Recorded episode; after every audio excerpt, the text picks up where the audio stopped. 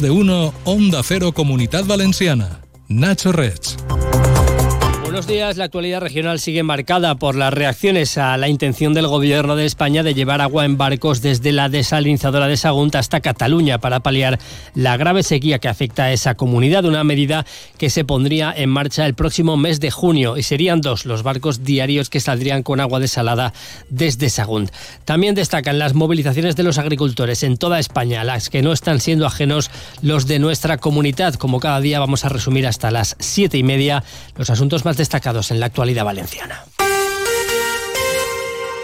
Quieren estar preparados, aunque no será inmediato. Hablamos de la propuesta del Gobierno de España para combatir la sequía en Cataluña con agua procedente de la desaladora de Sagunt. El Ministerio ha puntualizado que sería únicamente ante un caso extremo, sí sería a partir del próximo mes de junio y en caso de que la sequía en tierras catalanas empeorara. Lo ha aclarado la vicepresidenta y ministra Teresa Rivera como la solución técnicamente más sencilla y más viable la posibilidad de poner a disposición de la Generalitat el volumen de agua que se generaría en la desaladora de Sagunto si empieza a funcionar a pleno rendimiento. Por tanto, se trata de un agua que no compite con otros usos locales, se trata de una desaladora que es propiedad de Aquamed, se trata de una solución que técnicamente es eh, sencilla y disponemos de las semanas por delante para poder garantizar que esto, desde principios de junio, esté a disposición de la Generalitat para el supuesto de que resulte necesario activar esta posibilidad. Y llegado el caso, serán dos los barcos diarios que saldrían desde Sagún con destino hacia Cataluña. Una iniciativa que ha recibido ya el visto bueno del presidente de la Generalitat, Carlos Mazón, a pesar de que con reproche en clave política. Esto es un asunto de solidaridad entre cuencas, entre comunidades, eh, y no le vamos a negar el agua a quien en su día sí que nos la negó. Porque sobre la revancha, no se puede construir nada. Yo creo que ya va siendo el momento de que construyamos algo, algo en España. Y estos son los gestos que pueden ayudar a construir algo. Pero la comunidad valenciana agonizamos de sed también para nuestro campo y por tanto también exigimos lo que nos corresponde y creo que todo es compatible. El Ayuntamiento de Sagún también bendice esta idea. Darío Moreno es su alcalde que el ayuntamiento venía defendiendo desde hace tiempo, que esta no es una infraestructura estrictamente local o municipal, como defendía Aquamed, sino que es una infraestructura que va mucho más allá y que es esencial para la estrategia nacional hídrica. Este último episodio acredita esta línea, este argumento que venía defendiendo el ayuntamiento. El Ayuntamiento Saguntino pide, por cierto, aprovechar la ocasión para resolver el litigio que viene arrastrando con Aquamed por la infraestructura de la desaladora.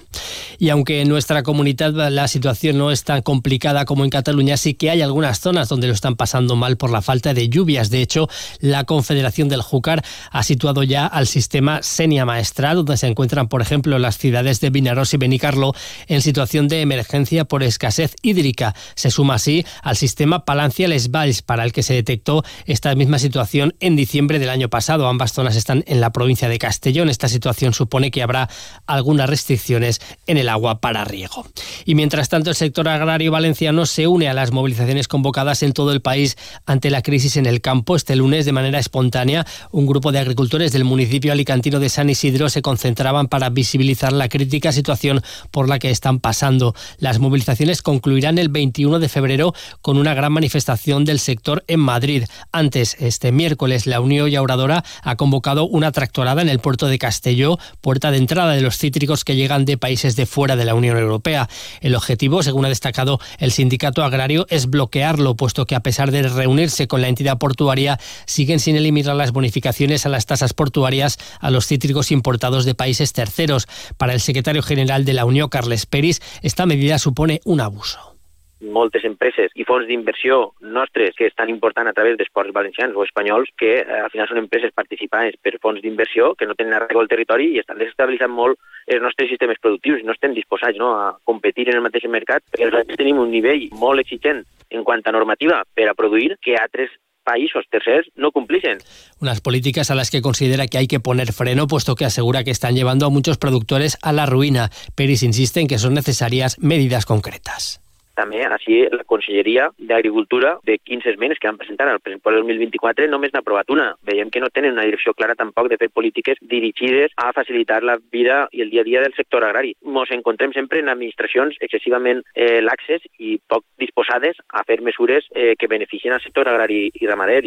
Por su parte, el presidente de la Generalitat, Carlos Mazón, también se ha referido a estas movilizaciones de los agricultores. Dice que falta implicación y acción por parte del Gobierno de España a la hora de defender y proteger a agricultores y transportistas. Creo que el gobierno tiene que hacer mayores esfuerzos de los que ha hecho hasta la fecha para proteger a nuestros agricultores, a nuestros transportistas y sobre todo la exigencia que hasta la fecha no se ha tenido, que es la famosa reciprocidad. Exigir a los productos de fuera lo mismo que nos exigen a los de dentro. Exigir eh, las mismas características, los mismos requisitos. Esto es lo que tiene que ocurrir eh, y lo que hace falta es eh, una buena reivindicación frente a la PAC, una buena reivindicación y una buena presión en Europa que hasta la fecha no se ha, no se ha producido.